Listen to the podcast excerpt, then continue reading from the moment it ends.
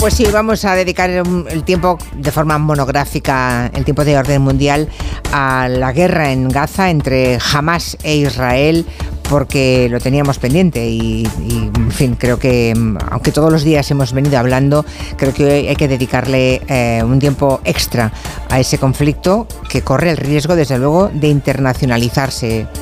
Y las consecuencias, si eso ocurre, son terribles y, y son desconocidas. Estos son palabras de Netanyahu. Israel is at war. Israel está en guerra. No queríamos esta guerra. Nos lo impusieron de la manera más brutal y salvaje. Pero aunque Israel no empezó esta guerra, la terminará. Antaño el pueblo judío era apátrida. Antaño el pueblo judío estaba indefenso. No más. Jamás entenderá que al atacarnos ha cometido un error de proporciones históricas. Exigiremos un precio que ellos y los demás enemigos de Israel recordarán durante las próximas décadas. Bueno, pues eran las declaraciones del primer ministro israelí de hace un par de días. Desde luego es un conflicto muy complejo con muchas aristas y además desde hace muchas décadas. Creo que lo primero que tenemos que explicar para entender la situación actual es eh, quiénes son Hamas, ese grupo, el grupo terrorista Hamas, eh, es el que Israel le ha declarado la guerra, no solamente a Hamas, sino a toda la gente de la franja de Gaza, claro. ¿Podríamos hacer una radiografía de qué qué es Hamas y quiénes son los de Hamas? Pues sí, sí hay que hacerla, Julia. Además, eh, justo lo estábamos comentando Blas y yo, porque aquí ocurre una cosa cuando estamos analizando la, guerra que ha estallado ahora, claro, nos quedamos un poco en un marco de corto plazo, ¿no? de estos últimos 10, 20 años, pero en realidad todo esto es un proceso muy histórico, jamás es parte, es un actor parte de toda esta historia y para que los oyentes lo entiendan, jamás es una organización política y paramilitar palestina, ellos se autodefinen como nacionalistas, islamistas y yihadistas, es decir, tienen esa idea de aspirar al triunfo del Islam y de hecho en sus estatutos lo tienen bastante, bastante claro. Fue fundada en el 87 y lleva mm, desde sus primeros años eh, en guerra contra, contra Israel. Desde Gaza pues, han lanzado a lo largo de todas estas décadas ataques suicidas, bombardeos, secuestros, etc. De hecho, además, es una organización que en su momento se levantó contra el reconocimiento de Israel por parte de la Organización de Liberación Palestina, que es una otra organización. La OLP. exactamente, la famosa OLP, pues jamás es enemiga, podríamos así decirlo, sino que me corrija Blas, de la OLP. ¿Y qué pasa? Que tras la segunda intifada, eh, jamás ganó las elecciones palestinas de 2006. Es decir, ellos desde 2006 llevan gobernando la franja de Gaza porque aquí es verdad que acabaron un poco peleados entre la OLP y Hamas, pero Hamas es el que ha tenido el control de facto de la franja. Claro, lo tremendo es que no todos los palestinos son de Hamas, pero lo que hace Hamas eh, repercute en todos los palestinos, ¿no? Ese es el tema. Entonces, vamos a ver, ¿por, qué está trincherada en la franja de Gaza? Recordemos además que estamos hablando, eh, se conoce como la gran cárcel a cielo abierto, ¿no? Porque es un espacio muy pequeño, ah, viven allí más de dos millones de personas, son 350 kilómetros cuadrados, creo que es el lugar del planeta con mayor densidad de población. Están encerrados ahí dos millones de personas, sí, sí, a cielo abierto, pero es una cárcel. Estamos preparando un mapa sobre, sobre esto para que se vean las densidades de población en toda la zona, que, que os va a molar mucho cuando lo saquemos. Y sobre el bloqueo, Julia, hay que tener en cuenta que hay un aeropuerto que de hecho se pagó con dinero de cooperación española, pero que está destruido, creo que ni siquiera se llegó a, inaugurar. También hay un puerto que tampoco funciona porque el, acceso al mar está también restringido por Israel. Y el resto de salidas son por tierra. Hay una salida con Egipto, que también está cerrada intermitentemente, porque Egipto es un país, pese a que es un país árabe, está más aliado casi de, Israel que de, que Hamas.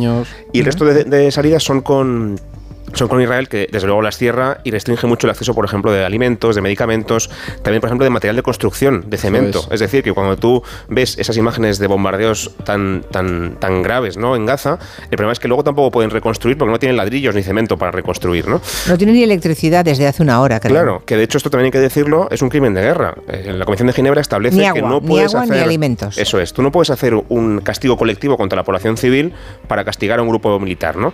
Entonces, tú me preguntabas, ¿por qué está Gaza en en, la franja de... Perdón, porque está jamás en Gaza, sí. ¿Qué ocurre? Lo que decía Eduardo antes, en 2006 hay unas elecciones eh, que gana jamás contra la OLP, contra la otra facción palestina que, que, sí que no es nacionalista, eh, que, que, no es islamista, perdón, jamás gana las elecciones, pero cuando Israel y Estados Unidos ven que jamás, que es un partido islamista con el que están enfrentados, ganan las elecciones, vetan esa posibilidad y entonces está una guerra civil entre facciones palestinas, eh, jamás pierde, digamos, el acceso a Cisjordania, ya no está en, Cisjordania, pero a cambio sí que puede expulsar a la OLP de, de Gaza. Y desde entonces tenemos dos territorios palestinos separados y cada uno de ellos gobernado por una facción enfrentada. Y jamás se ha trinchado en Gaza, mm. sigue ahí, controla esa, esa, población. Y es verdad que no todo el mundo en Gaza es pro Hamas, pero sí que tiene un apoyo social bastante grande y desde luego tiene más apoyo social que la otra facción que, que ya digo que perdió las elecciones en 2006 y no ha vuelto otra vez a, a ver elecciones desde entonces. Aquí por eso, Julia, cuando mencionábamos que es un conflicto histórico, también hay que entender las propias rencillas y tensiones internas dentro del movimiento del movimiento de liberación palestino, ¿sabes? Sí, sí. Que Han hecho todo lo posible para acabar, claro, hicieron todo lo posible jamás para acabar con la OLP, claro. Claro, pero también están incentivadas por Israel. Israel le ha interesado mucho que entre palestinos estén peleados y favorecer, entre comillas, aunque esto parezca muy paradójico, a la facción más radical, porque así la facción moderada queda debilitada y así no, negociamos con nadie, simplemente combatimos a los malos. Estos días, Julia, habrás escuchado esa idea de eh, Israel creó jamás, que eso se, ha escuchado mucho. Hay una teoría sobre eso, sí. Claro, pero yo no sé si llegaría a afirmar eso, pero sí que incentivó el auge de jamás, porque esa presencia extremista favorecía mucho al nacionalismo israelí. Y sobre todo les alejaba de cualquier resolución del conflicto formando dos estados. ¿no? Eso es. Yo tengo en la mente, recuerdo perfectamente en 1991, hubo en España una conferencia de paz. Eh, gobernaba entonces Felipe González, fue el anfitrión de aquella gran conferencia de paz. Estuvo aquí Yasir Arafat, que entonces era el líder de la OLP. Estuvo Isaac Rabin, que era entonces el presidente israelí. Y mm, se estuvo muy cerca de conseguir la paz. ¿no? Ya ver sentados a Isaac Rabin, el presidente israelí, con Yasir Arafat, pero claro, eh, luego, eso es historia, ¿eh? Eh, como lo son los acuerdos de Camp David. Claro, otras preguntas que la gente se hace ahora mismo es, ¿cómo es que jamás da este paso que parece suicida? No suicida porque se ponga un cinturón bombas, sino porque van suicida porque la respuesta de Israel va a ser brutal y además va a, toda la población, ¿no? Sean o no sean de jamás. El ataque es muy brutal que ha recibido Israel, dicen que el peor en toda su historia, pero la pregunta es, ¿qué pretendía jamás? porque esa respuesta va a ser brutal. Em, ellos mismos, los israelíes, están diciendo que va a ser brutal. Sin ninguna duda. Pero antes de responder a eso, Julia, un comentario sobre lo que decías de Isaac Rabin. El problema que tenemos tenido en las últimas décadas con el conflicto es que cuando dos partes, digamos, moderadas se sentaban a negociar, como fue el caso de Arafat con Isaac Rabin, las facciones más radicales de ambos bandos lo boicoteaban. Exacto. Isaac Rabin fue asesinado por un radical judío que, estaba, digamos, en contra de, la, OLP fue con Palestina, ¿sabes? O sea, dentro, dentro de ellos mismos, tanto de los palestinos como de los israelíes en su momento han tenido eh, elementos que han querido hacer saltar por los aires cualquier acuerdo, ¿no? Y estamos en un contexto, Julia, que recordemos, el gobierno de Netanyahu es el gobierno más extremista de la historia de Israel y jamás está fuerte en la franja de Gaza. Sí. Hmm. Entonces, ¿por qué han hecho esto que preguntabas tú? Déjame que diga otra cosa de Isaac Rabin, que fue un gran líder de, Israel. Isaac Rabin tenía una frase de cabecera que usó aquellos días en la conferencia de paz, que en este programa, cuando entonces era por la noche, ¿eh? hacíamos gelo por la noche entonces, y recuerdo largas noches dedicadas a, a esa conferencia de paz. Isaac Rabin tenía una frase de cabecera que me parece maravillosa, que era, hay que combatir el terrorismo como si no hubiera a negociación y negociar como si no hubiera terrorismo. Claro. Es maravillosa. Muy bien dicho. ahora, eso se les ha olvidado bastante. A todos. Sí, sí, por desgracia sí. Entonces, ¿por qué han hecho esto jamás? Lo hemos debatido mucho este fin de semana, mis compañeros de, Orden Mundial y yo. Un fin de semana, Julia, bastante. Un poco, intenso de trabajo. Eh, y hemos llegado a la conclusión de que hay, sobre todo, tres cosas. Primero, a nivel geopolítico, boicotear el posible acuerdo entre Israel y Arabia Saudí, que es uno de los países que estaban negociando con Israel para establecer relaciones con ellos. Hasta ahora solamente hay seis países que lo hayan reconocido. Los últimos fueron eh, en 2020 cuatro países, incluidos Marruecos y Emiratos Árabes Unidos. Y Arabia Saudí es la gran joya de la corona de los países árabes. Entonces, si consigues firmar ese acuerdo con, con los saudíes, eh, Netanyahu, digamos que, que, se corona ¿no? en ese sentido diplomático.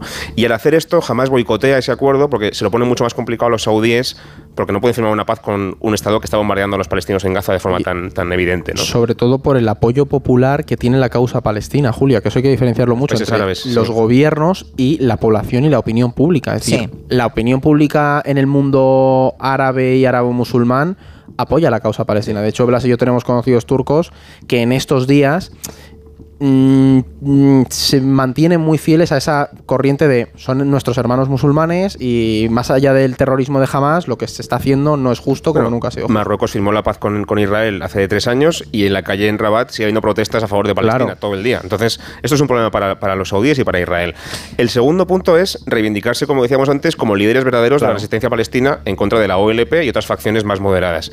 Pero sobre todo el principal motivo, y a mí me parece el más crudo, pero creo que es el más importante, es primero humillar a Israel, demostrar que se le puede hacer daño a la gran potencia militar de la región. un golpe muy fuerte para la inteligencia israelí. ¿eh? Y luego provocar una reacción de Israel como la que estamos esperando ahora mismo, que es que entren en Gaza con tropas y que sea una represión y, una, y, una, y un bombardeo muy salvaje que de alguna forma consiga eh, que la comunidad internacional reaccione en contra de Israel, que empecemos a criticar a Israel por cómo actúa, con razón también, y que eso manche la imagen de Israel, además también de que se metan en una batalla muy complicada en Gaza eso, claro. y pierdan muchas vidas en esa, en esa, batalla. Julia, justo ahora al entrar se ha anunciado que va a haber gobierno de coalición con Benny Gantz, el, el ex ministro de Defensa que era opositor, y Netanyahu ya ha conseguido formar ese gobierno coalición, y todo apunta a que eso va encaminado a una operación terrestre en Gaza. Y eso va a ser una ratonera tremenda. Sí, es muy complicado a nivel militar una O sea que a los de Hamas no les importa lo más mínimo que mueran eh, centenares de miles de los suyos. Claro que no. Claro, no, no, es que es, crudo, pero claro, estamos hablando de un grupo. O sea, el tema es que estamos hablando de un grupo terrorista que controla una zona de 2 eh, millones, de habitantes y donde el 40% de la población son mm, de entre 0 y 14 años. Y a lo mejor es posible que los que toman las decisiones ni siquiera se arriesguen. Ah, igual no están ni ahí dentro ahora mismo. No, no, claro. es, que ese, es que ese, Julia, es un punto muy interesante que Blas y yo lo estábamos hablando ahora al entrar, y es que los líderes de Hamas están en Qatar. Y no se está hablando de eso. Seguramente no hoteles de cinco estrellas. No, pues como pasaba con los talibanes en su momento. No se sabe si hoy, oye, a lo mejor alguno ha ido ahora a la franja de Gaza, pero llevan todos estos años manejando a Hamas desde Qatar. Terrible y además tiene una dimensión internacional, ¿no? Ya habéis contado lo que en el mundo árabe, pero no solamente en el mundo árabe, la española ya sabéis que mm, hoy hemos sabido que estaba que había muerto. Es una chica que es hija de un catedrático de biología de la Universidad de Sevilla, casado con una eh, con una mujer judía eh, de, Israel y esa joven pues con 19 20 años se fue a hacer la mili a Israel, como muchos jóvenes. Aquí teníamos en esta eh, en esta radio en de Barcelona teníamos un joven que, que era judío y cuando cumplió 20 21 años se fue a Israel hacer su servicio militar, ¿no? Todos los que aspiran a tener nacionalidad israelí se van a hacer ese servicio militar, que no es, no es voluntario, es obligatorio para todos los chicos y chicas, ¿eh? Entonces esa chica se va y bueno, es una de las personas muertas, de los dos españoles que estaban desaparecidos, ya sabemos que ella, el ministro Álvarez no ha dado más detalles, ni hace falta. El padre de, esa pobre chica ha, pedido además mm, que se respete la intimidad de la familia, ¿no? Pero tenemos eh, fallecidos también de otros países, ¿no? Había gente joven también en el Festival de Música en el Desierto, hay casi 300 muertos allí y no todos eran de Israel. Totalmente, Julia, y esto al final no va a, tener, va a tener sus consecuencias. Algunos han sido secuestrados, otros asesinados como, como la ciudadana española, pero es lo que planteábamos antes, que es un conflicto que tiene, por supuesto, sus, sus derivadas eh, globales, es un conflicto que esta guerra puede llevar a una escalada a nivel regional, porque recordemos que de por medio está metido Irán, Irán tiene mucha relación con Hamas. Irán ha salido hoy a decir que ellos no tienen nada que ver. Claro, pero, ahí... Eh, no lo cree alguien o no? Ese es el tema. Tú puedes no tener nada que ver directamente, pero sí que es ampliamente conocido que eh, Irán se encarga de entrenar a Hamas, de suministrarles armamento. Luego tenemos como Hezbollah, que sí que es una, mm, un actor, una milicia proxy, una milicia con muchísimas relaciones con, con Irán, está que no sabe si va a entrar o no desde el Líbano o va a intervenir. Ya ha habido algún lanzamiento de mortero, de cohetes y demás. Entonces es un conflicto que puede escalar a nivel regional porque también recordemos que los países árabes tienen mucha presión social a la hora de ver qué hacen con, lo que está ocurriendo y con las decisiones que toma Israel ahora mismo. Y Líbano, ¿no? Líbano. Claro, Líbano es, una de las Eso es lo que voy a decir, Hezbollah, que lo he mencionado de pasada, es una milicia eh, chií del sur de Líbano, que para que nos hagamos una idea es como si fuera eh, el, hermano de Zumosol de Hamas. Es mucho más potente que, que Hamas, tiene más experiencia de combate, tiene muchísimo más armamento, tiene muchos más efectivos y ya ha luchado con Israel en más guerras y alguna vez ha ganado contra Israel. O sea, Hezbollah no es una cosa menor en ese sentido, ¿no? Si Hezbollah entra... Están amenazando con entrar en guerra directa con Israel si Israel entra con tropas terrestres en Gaza. Así que esta posibilidad no es que sea una seguridad, pero es posible y podría llevar el conflicto mucho más lejos. Y también a todo esto, Estados Unidos ha mandado a un grupo de buques, eh, un, un, portaaviones y sus, y sus buques, digamos, de escolta a, las aguas de Líbano e Israel, por si acaso, un poco para decir, oye, no os metáis en más, en más líos que estamos aquí nosotros para defender a Israel. Porque ese es el tema, que si entra Hezbollah Hezbollah y reacciona Estados Unidos, lo que se plantea es que pueda haber una reacción de Irán, porque o sea, no se sabe si directamente o dando más apoyo militar, pero es un conflicto que te lleva a una escalada y además nos lleva a la situación de un Estados Unidos que intentaba abandonar Oriente Próximo y se vuelve a ver atraído para eso. O sea, las implicaciones de esto son muy grandes. Muy, grandes, muy grandes y todavía y, puede complicarse extraordinariamente. Luego los errores de, la inteligencia israelí, eso no, nadie lo consigue entender, ¿no?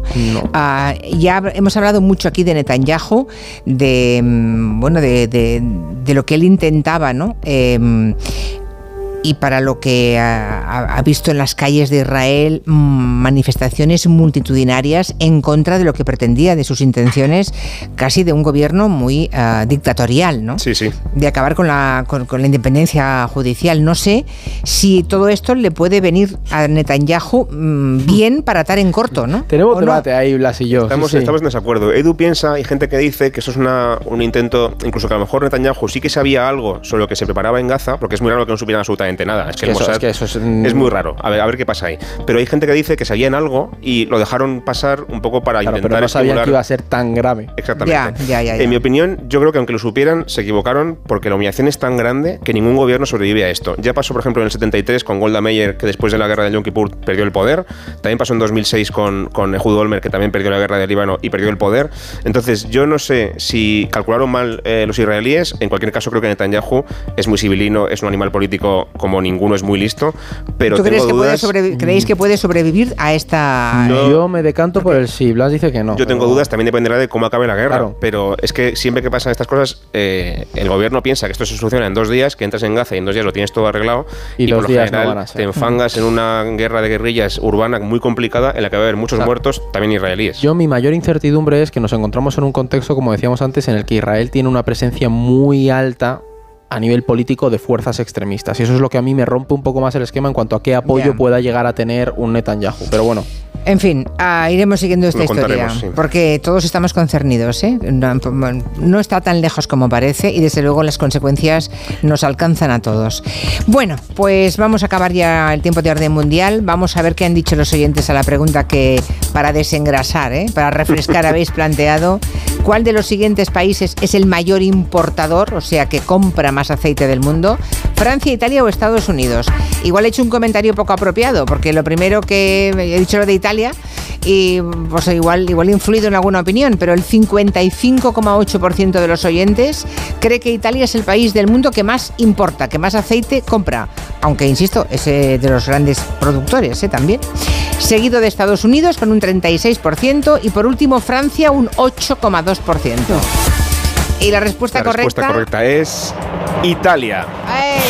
Lo habéis clavado, oyentes. Italia primero, Estados Unidos después y luego Francia. Italia, como muchos oyentes apuntaban en Twitter, eh, compra aceite español, lo retiqueta y luego lo vende.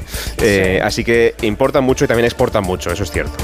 Pues yo, yo lo dije, a ver, sin, sin mala intención, ¿eh? Lo dije porque eh, pensé que era... Pero, ibas muy bien encaminada. Sí, sí, sí, pensé que era una pregunta trampa, ¿no? Pero luego pensé, es que Italia compra mucho aceite español, por ejemplo. Sí, sí, es cierto. Pues nada, Italia, el 55,8% de los oyentes hemos acertado. ¿eh? Hasta la semana que viene. Adiós, un abrazo.